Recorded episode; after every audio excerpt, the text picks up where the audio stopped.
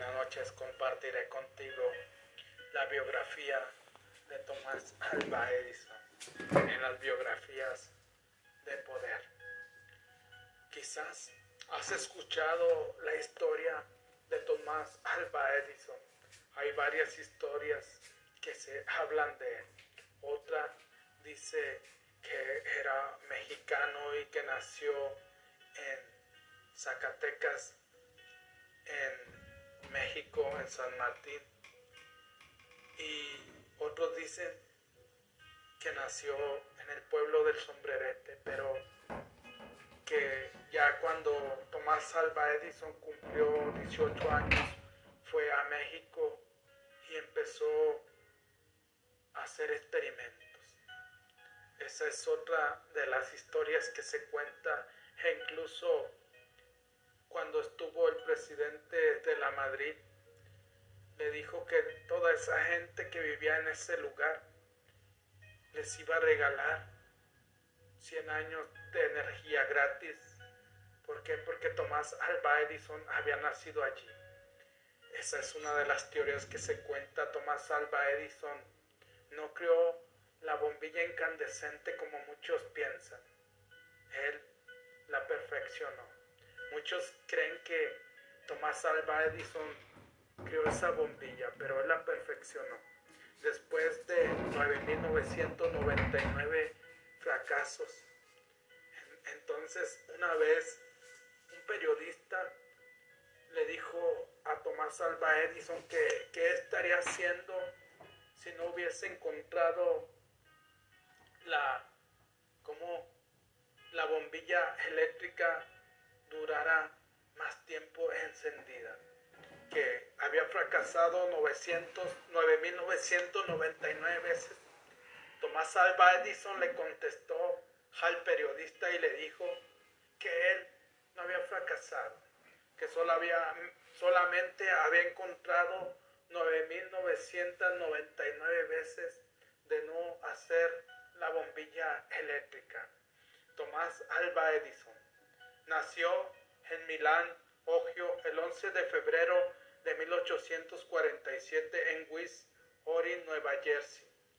El 18 de octubre de 1931 él falleció. Fue un inventor, científico y empresario estadounidense desarrolló numerosos dispositivos que han tenido gran influencia en todo el mundo, como el fonógrafo, la cámara de cine o una duradera bombilla incandescente, apodado el mago de Melón Par. porque era apodado el mago de Melón Par? Porque en una ocasión Tomás Alba Edison estaba ante 3.000 personas y cuando él encendió su bombilla incandescente entonces alumbró toda la noche y mucho tiempo. ¿Por qué? Porque antes las bombillas solamente alumbraban unas horas y se apagaban rápidamente. Edison fue uno de los primeros inventores en aplicar los principios de la producción en cadena y el trabajo en equipo a gran escala al proceso de invención, motivos por los cuales se le reconoce la creación del primer laboratorio de investigación industrial.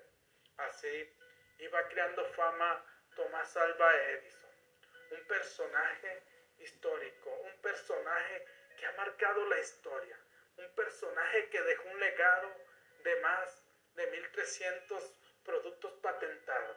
Aquí solamente habla de 1.097 productos patentados, pero de 1.093 productos patentados, pero hay otras teorías que dicen que patentó más de 1300. Edison fue un inventor prolífico que registró 1093 patentes a su nombre en Estados Unidos, además de otras en Reino Unido, Francia, Alemania, pero más importante que sus muchas patentes fue el amplio impacto que tuvieron algunos de sus inventos, la luz eléctrica, y el suministro público de electricidad, la grabación de sonido y la cinematografía. Se convirtieron en nuevas y poderosas industrias en todo el mundo. Sus inventos contribuyeron en particular a las telecomunicaciones, como una máquina de voto, una batería para un automóvil eléctrico, la energía eléctrica, la grabación de música y las películas. Sus avanzados trabajos en esos campos no fueron más que una continuación de su primer trabajo como radiotelegrafista.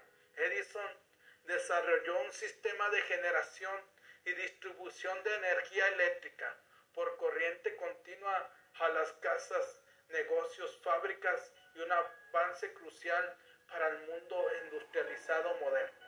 Se habla que Thomas Alva Edison es y va a ser el científico que más patentes registró y que nadie en la historia se le ha acercado a él.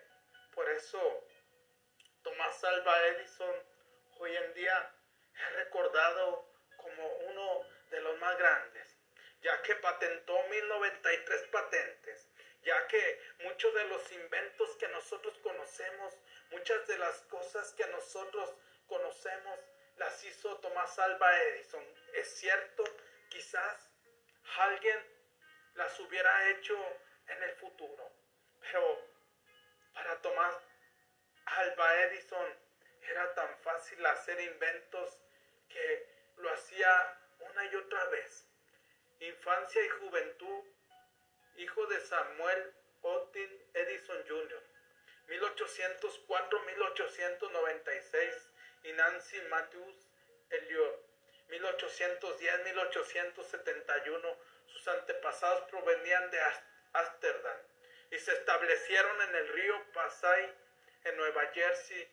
John Edison, el abuelo del inventor, se alistó en el bando de los británicos durante la guerra de la independencia y al final de la misma tuvo que refugiarse en Nueva, Nueva Escocia. Después de un tiempo se trasladó a Canadá para residir en Branham, en la zona del lago Erie. Cuando estalló la rebelión canadiense en 1837, Samuel Edison, padre del inventor, se unió a los insurgentes. Una vez más, la familia se vio obligada a huir de los Estados Unidos. Hay otra historia que cuenta que Tomás Alva Edison era un niño muy inquieto, era un niño muy curioso y que cuando él estaba solamente llegó, solamente estuvo tres meses en la primaria porque el maestro lo corrió, porque el maestro le dijo que no iba a lograr nada en la vida, que no iba a ser nadie. Entonces su mamá, que era Nancy, le dijo, le escribió una carta a Tomás Alba Edison, que después de los años se dio cuenta de lo que había escrito el maestro. Pero la mamá le dijo que era un niño muy inteligente, que era un niño muy sabio y por eso lo habían corrido de la escuela porque el maestro no sabía cómo reaccionar, no sabía cómo educar a Tomás Alba Edison. Y es por eso que Edison de niño, en 1840, Samuel Edison estableció una pequeña maderería en Milán, Ogio, antes de que la familia se estableciera en Milán. Su esposa Nancy, una canadiense de ascendencia escocesa, había tenido cuatro hijos, posteriormente tuvo tres más pero murieron tres de los primeros en la década de 1840 y los sobrevivientes tenían 14, 16, 18 años cuando el 11 de febrero de 1847 la esposa de Samuel Edison dio a luz a su séptimo hijo. Le llamaron Tomás por un antepasado de la familia y Alba en honor del capitán Alba Bradley. Aquí Vemos cómo en 1840 el papá de Tomás Alba Edison, que se llamaba Samuel Edison, se estableció en Milán y puso una pequeña maderería. Y en la otra historia mencionan que esta persona era un ingeniero que trabajaba en las minas.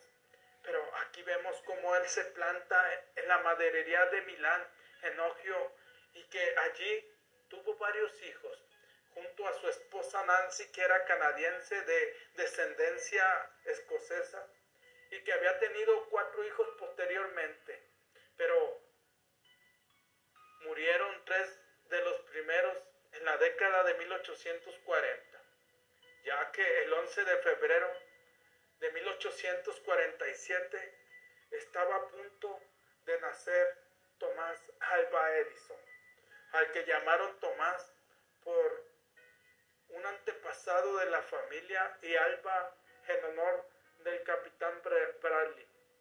Y aquí vemos cómo la historia de Tomás Alba Edison va tomando rumbo. Vemos cómo su historia va encajando, va encarnando su propósito que él tenía en este mundo.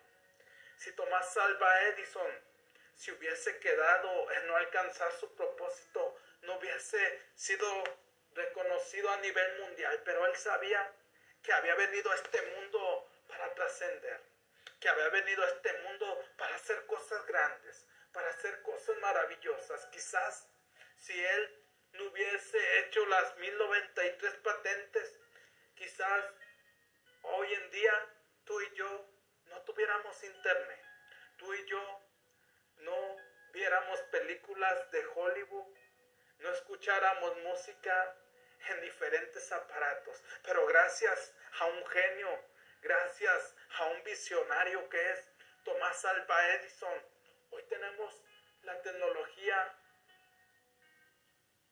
en nuestras manos. En 1855, a los ocho años y medio, Edison entra a la escuela después de tres meses de estar asistiendo. Regresó a su casa llorando, informando que el maestro lo había calificado de alumno estéril e improductivo. Es imposible establecer si Nancy Edison tomó muy en serio la opinión de su maestro o si pensó que ella era mejor que el profesor de su hijo. El caso es que Edison recordó durante el resto de su vida el resultado del dichoso incidente. La madre de Edison sacó al niño del colegio y lo educó en casa. Después de las tareas domésticas le enseñó a leer y escribir correctamente, además de aritmética, y comenzó a leerle algunos libros que no estaban entre los más comunes del momento. La caída del imperio romano, historias de Inglaterra, historias del mundo de Shakespeare, y Dickens en torno a los nueve años fue cuando Edison comenzó a leer solo, en parte impulsado por su padre Samuel, que le daba diez céntimos cada vez que concluía un libro. Aquí era lo que te contaba, que Tomás Alba Edison solamente fue hasta tres meses en la primaria y después el maestro lo acusó que era un niño torpe, que no iba a lograr nada en la vida. ¿Por qué? Porque Tomás Alba Edison era un niño muy curioso, hacía muchas preguntas que el maestro no le podía responder. Y es por eso que el maestro lo echó de la escuela y Nancy, su madre que era maestra, le, lo enseñó a escribir, lo enseñó a sumar y lo más importante, le enseñó a leer le enseñó a leer libros de Shakespeare, de Dickens, y, y fue así como Tomás Alba Edison empezó a leer, ya que su papá le daba un céntimo de dólar por cada libro que él leyera. Pero Tomás Alba Edison no quedó allí. Tomás Alba Edison iba a las bibliotecas de su país, de su estado, y leía primero un libro y luego leía otro libro y constantemente leía un libro tras otro. Y es por eso que fue un hombre tan culto, un hombre tan preparado. ¿Por qué? Porque la lectura es muy importante en nuestras vidas. Porque la lectura nos hace ser menos ignorantes ante la vida. La lectura nos hace ser hombres cultos. Ayer te estaba contando la historia de Henry Ford. Y Henry Ford fue amigo de Tomás Alva Edison. Recuerda que Henry Ford trabajó como ingeniero para Tomás Alva Edison.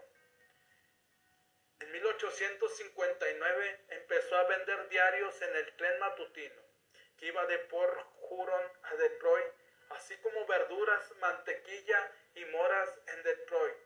Le, el tren hacía una parada de seis horas, las cuales aprovechaba pasándolas en el salón de la lectura de la Asociación de Jóvenes.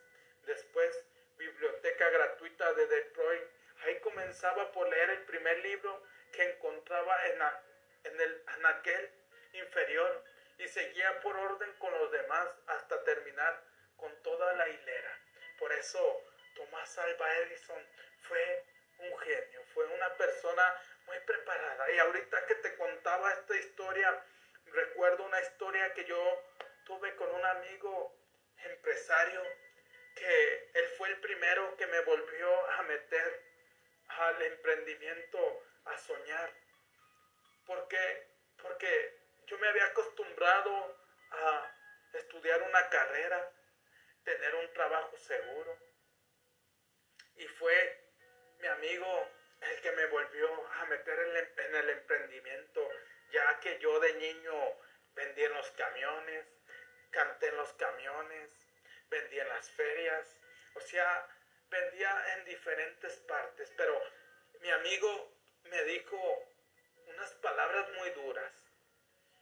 Un día íbamos a hacer un negocio de tacos, una taquería, y a mí me daba vergüenza vender. Y me dijo Jesús, si te da vergüenza vender, no sirves para nada. ¿Por qué? Porque los grandes empresarios han empezado vendiendo periódico, han empezado vendiendo dulces y aquí lo veo.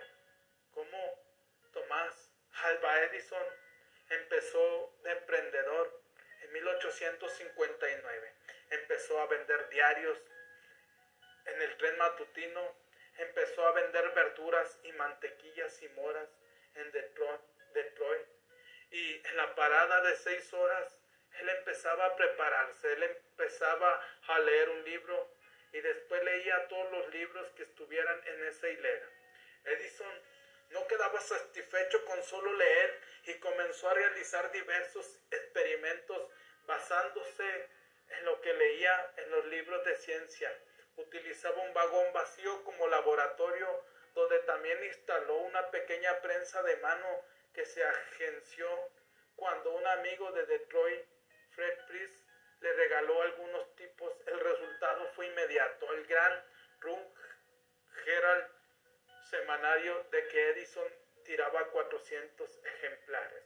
Aquí, Tomás Alba Edison en un vagón hacía experimentos y uno de sus experimentos empezó a quemar un vagón y, fue cuando el guardia de ese vagón lo bajó. Pero después, Tomás Alba Edison, al subir a otro vagón, estuvo a punto de ser arrollado por el tren y otro guardia lo jaló de las orejas. Pero gracias a que lo jaló de las orejas, Tomás Alba Edison salvó la vida. Pero desde ese momento Tomás Alba Edison quedó sordo. Entonces empezó a ser telegrafista tras salvar a un niño en las vías del tren en Port Huron, el agradecido padre de la criatura G. U. Mackenzie, telegrafista de la estación, le enseñó código Morse y telegrafía. A los 15 años obtuvo su primer trabajo como telegrafista, reemplazando a uno de los operadores de telégrafo que habían ido a servir en la guerra civil. Aquí vemos cómo Tomás Alba Edison obtiene su primer trabajo serio ya que él le salvó la vida a un niño que estaba a punto de perder su vida en el tren. Tomás Alba Edison corrió tan rápido que le salvó la vida a ese niño. Y el padre del niño, como no tenía dinero, como no tenía cómo pagarle, lo único que le ofreció fue enseñarle a ser telegrafista. Gracias a eso, Tomás Alba Edison se iba abriendo en el mundo del empleo. Pero no solamente se iba abriendo camino en el mundo del empleo, sino que iba conociendo personas que en algún momento de su vida lo iban a llevar a la fama. A los 16 años, después de trabajar en varias oficinas de telégrafos, donde realizó numerosos experimentos, finalmente llegó con su primera auténtica invención, llamada repetidor automático que transmite señales de telégrafo entre estaciones sin personal, lo que permite que prácticamente cualquiera pueda traducir fácilmente y con precisión un código a su propio ritmo y conveniencia. Curiosa, curiosamente, nunca patentó la versión inicial de esta idea. Tomás Alva Edison tenía muy claro lo que quería. Quizás el dinero lo utilizaba para poder hacer su primer invento, que no patentó, que era un telégrafo que nunca patentó, que era llamada repartidor automático, que transmitía señales de telégrafo y que nadie en estaciones y que, no y que cualquiera que pudiera o quisiera trabajar con ese aparato era fácil de traducir. Era tanta su precisión en código trabajaba a su propio ritmo. Pero curiosamente nunca patentó ese primer producto. La primera patente de Tomás Alba Edison ideó un instrumento sencillo para el recuento mecánico de votos en 1868. Se podía colocar en la mesa de cada representante, tenía dos botones, uno para el voto en pro y otro para el voto en contra. Para tramitar la patente, Edison contrató al abogado Carol D. Wright. El instrumento se llevó ante un comité del Congreso de Washington. Ahí el veredicto fue brusco pero honesto. Joven, si hay en la tierra algún invento que no queremos aquí, es exactamente el suyo. Uno de nuestros principales intereses es evitar fraudes en las votaciones y su aparato no haría otra cosa que favorecerlos. Aquí vemos cómo Tomás Alva Edison, cuando llevó a patentar su primer producto con el abogado Carol D. Wright, entonces el comité le dijo que no, que no querían su patente, que no querían su producto, ya que en las votaciones su aparato no, no haría otra cosa que favorecerlos.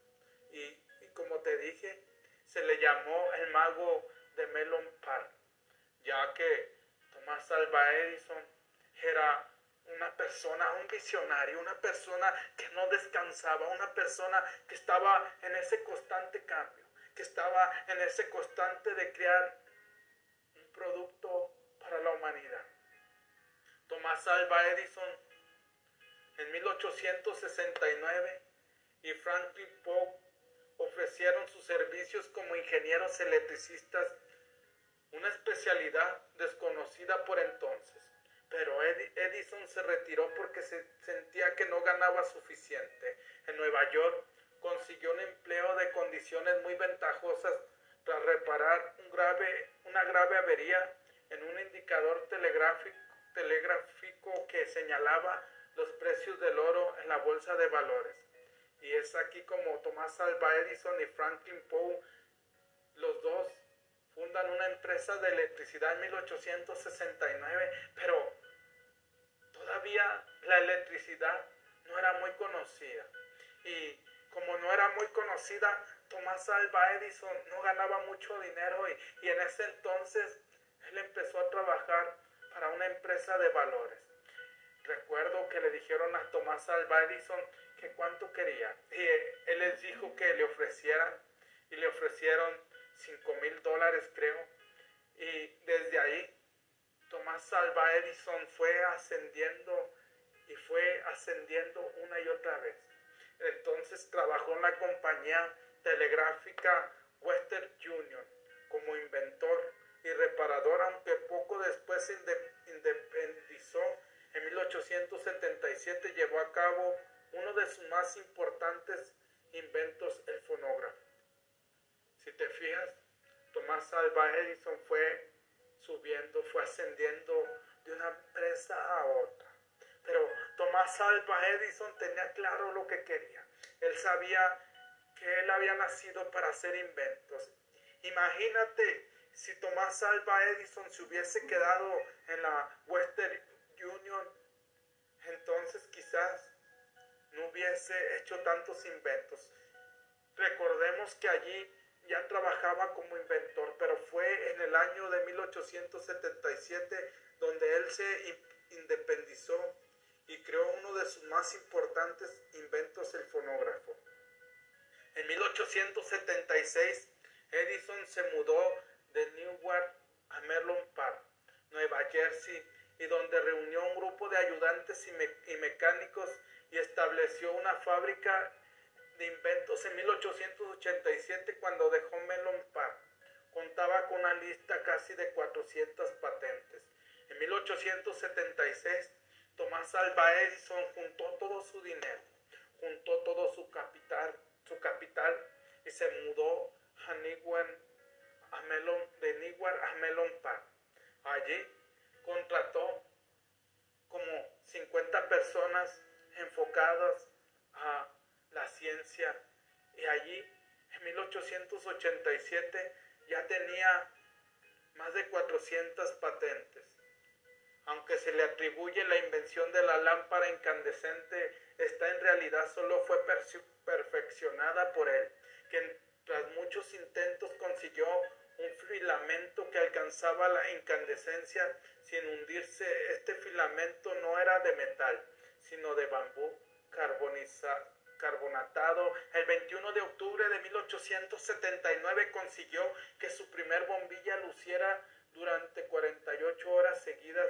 En la víspera del año nuevo del mismo año se hizo funcionar con éxito en Melon Park, el primer sistema de alumbrado construido por Edison, constituido por 53 focos. Aquí ve cómo Edison al descubrir que la lámpara incandescente no alumbraba lo suficiente, solo alumbraba unas horas.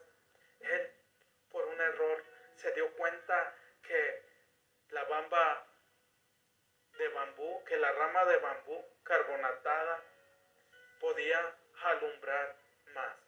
Y fue como hizo varios experimentos y gracias a eso Gracias a esos experimentos al bambú, él en octubre de 1879 consiguió que su bombilla luciera 48 horas seguidas, ya que eso lo hizo introducirse en, en crear, en transformar la bombilla eléctrica. En el principio te dije que Tomás Alva Edison no había creado la bombilla incandescente, solamente la había perfeccionado, pero fue error tras error, fracaso tras fracaso, como él pudo lograr ese objetivo. En 1880 se asocia con JP Morgan para fundar la Edison Electric.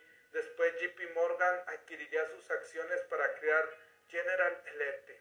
Aquí, como Tomás Alva Edison ya era un emprendedor, un empresario, un científico. En 1880 se asocia con JP Morgan. Recordemos que JP Morgan era una de las personas que, que creó la Reserva Federal de Estados Unidos, ya que el papá de JP Morgan y JP Morgan eran hombres que le prestaban dinero todos los países, que le prestaban dinero a Estados Unidos y que hoy en día son los que les prestan dinero a todos los países del mundo. En el, ámbito científico descubrió el efecto Edison, patentado en 1883, que consistía en el paso de electricidad desde un filamento a una placa metálica dentro de un globo de lámpara incandescente, aunque ni él ni los científicos de su época dieron importancia, estableció los fundamentos de la válvula termo iónica y de la electrónica, el denominado efecto Edison, fenómeno de vital importancia para la electrónica de los años 1950 y 1960. Aquí vemos cómo Tomás Alba Edison sigue adelante, sigue creando una y otra vez más patentes, sigue creando una vez más productos, pero alguno de esos productos no le toma gran, no lo toma en cuenta ni los científicos de su época. Aquí vemos cómo Tomás Alba Edison se, empieza a enfrentar a la Westinghouse. La Westinghouse era la empresa que era uno de sus más grandes rivales de la General Electric, guerra de las corrientes. En la década de 1880, la iluminación de arco en calles y espacios públicos era un negocio en expansión en los Estados Unidos, Europa y algunas ciudades de América.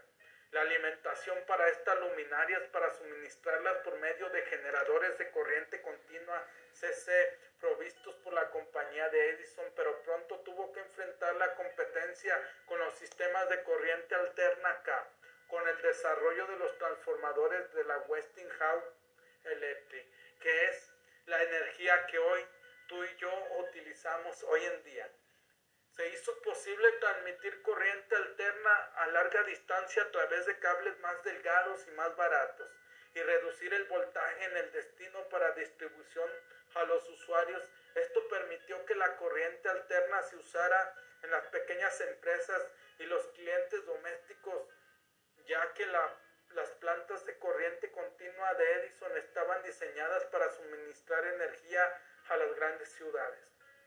Recordemos que este era uno de los proyectos de Nicolás Tesla.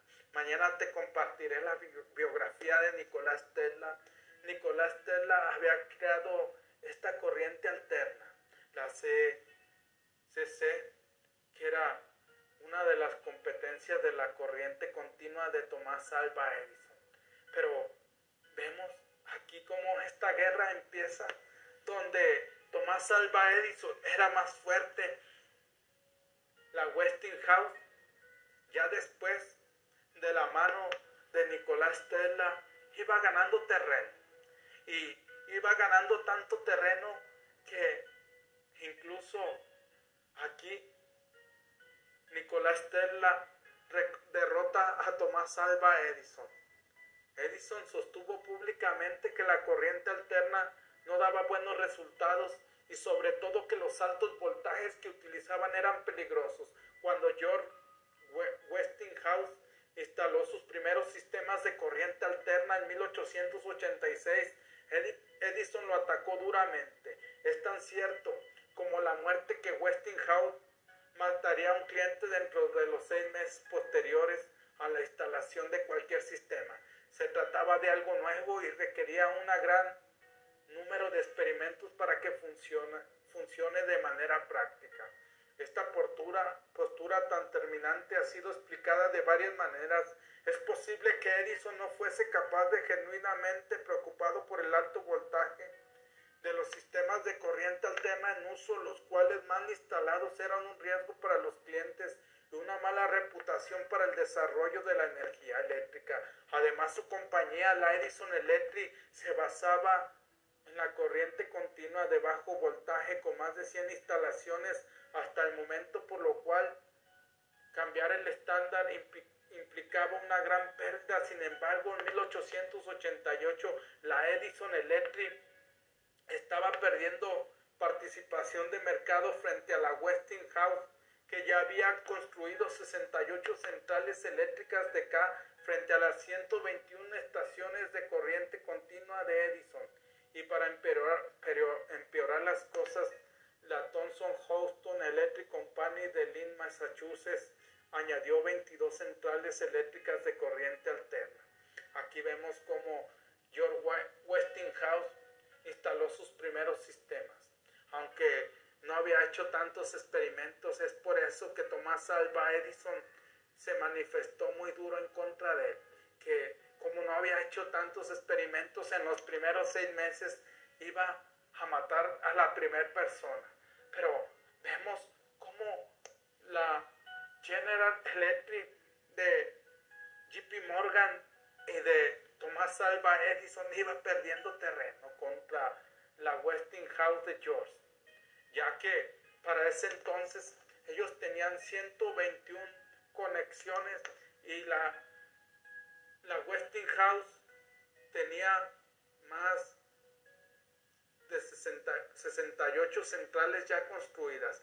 Y para empeorar las cosas, la Thomson Houston Electric Company de Lynn, Massachusetts, ya tenía 22 centrales eléctricas. O sea, Thomas Alva Edison ya no estaba compitiendo solamente con la Westinghouse, estaba compitiendo con otra empresa que ya tenía 22 centrales instaladas. Al mismo tiempo, las líneas de corriente alterna montadas en postes provocaron una serie de muertes en la, en la primavera de 1888, lo que provocó la preocupación del público y numerosas notas en la prensa en contra de la corriente, corriente alterna de alto voltaje y de las condiciones insensibles empresas que la usaban. Edison aprovechó esta situación y se unió al inventor Harold P. Brown en una campaña contra la K.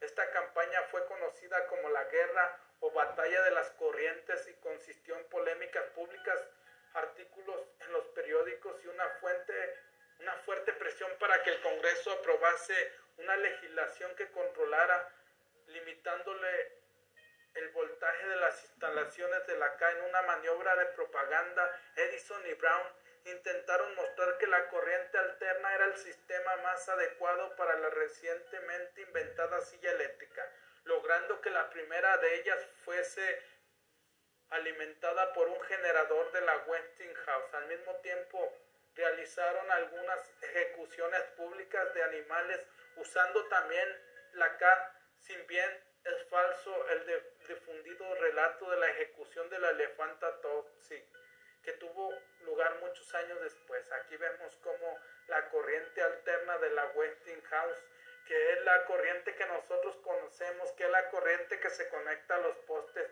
había provocado una serie de, muertes en la primavera y en el año de 1800 Tomás Alva Edison aprovechó esto para que junto a Brown llevar esto al Congreso para que se dieran cuenta que esta corriente alterna solamente había traído muertes, había traído sufrimiento a las personas y que deberían de quitarla del mercado.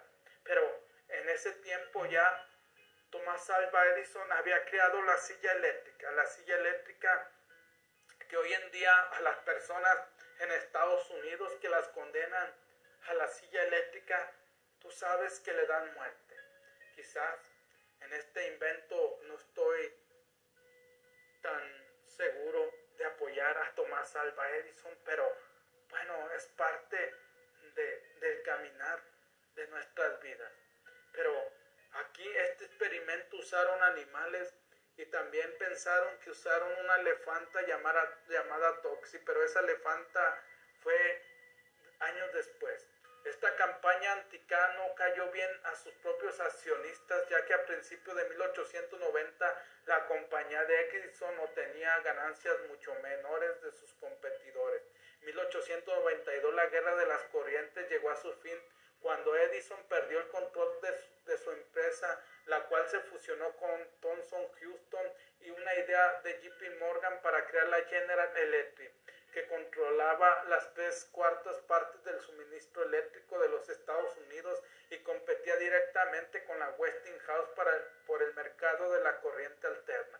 Aquí vemos como esta campaña anti anticorriente alterna no cayó bien a sus propios accionistas, ya que después de esto, después de haber hecho esto, Tomás Alva Edison sus propias compañías empezaron a ganar menos dinero en el año de 1890 y ya estaban perdiendo terreno en el año de 1892. La guerra de las corrientes con un fracaso llegó a su fin. Entonces Edison había perdido el control de su empresa, la cual se fusionó con Thomson Houston, ya que era idea de JP Morgan. JP Morgan es un gran inversionista, un gran empresario de los últimos, de esos tiempos. Y hoy en día los JP Morgan son de las familias más poderosas del mundo. Y de allí surgió en el año 1892 lo que conocemos hoy en día como la General Electric. La General, General Electric era una de las 10 compañías hace algunos años más poderosas del mundo. La relación que tuvo Tomás Alva Edison con Tesla.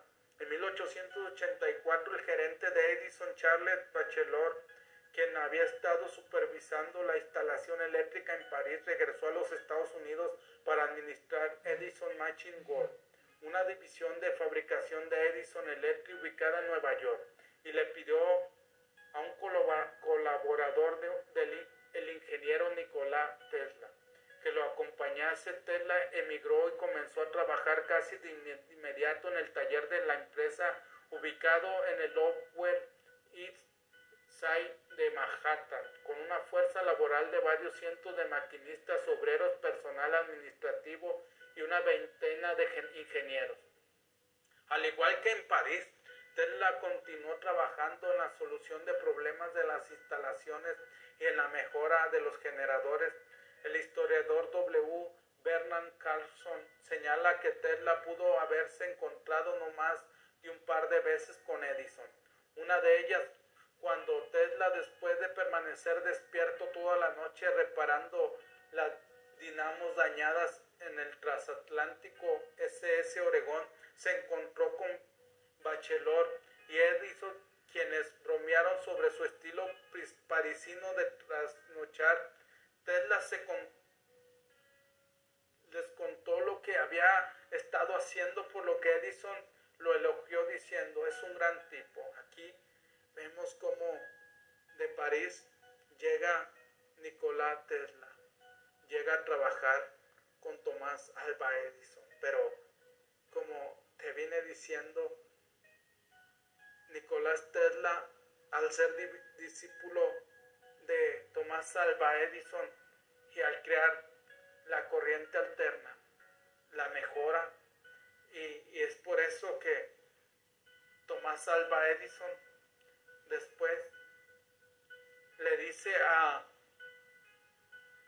a Tesla que le va a dar 50 mil dólares porque arregle unas cosas de su empresa. Entonces Nicolás Tesla trabajaba muy duro y los arregló. Y, y le dijo Tomás Alba Edison que era una broma, que bienvenido al Estado gringo y que era una broma, pero que no le iba a dar los 50 mil dólares, sino que le iba a subir de 19 dólares por semana a 25 dólares por semana. Y aquí Nicolás Tesla, Nicolás Tesla se convirtió en el gran enemigo de Edison. Y es por eso que a lo largo de la historia Nicolás Tesla en este experimento venció a Tomás Alba Edison. Uno de los proyectos más entregados a Tesla era el desarrollo de un sistema de alumbrado público basado en la lámpara de arco.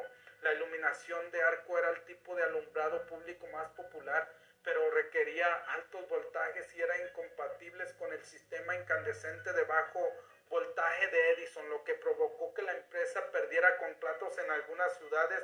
De todos modos, los diseños de Tesla nunca se pusieron en producción, debido a mejoras técnicas en el alumbrado incandescente y a un acuerdo de instalación que Edison hizo una empresa de iluminación de arco. Aquí vemos que Tomás Alba Edison le ofrece a Tesla los 50 mil dólares por el desarrollo del sistema de alumbrado público basado en la lámpara de arco.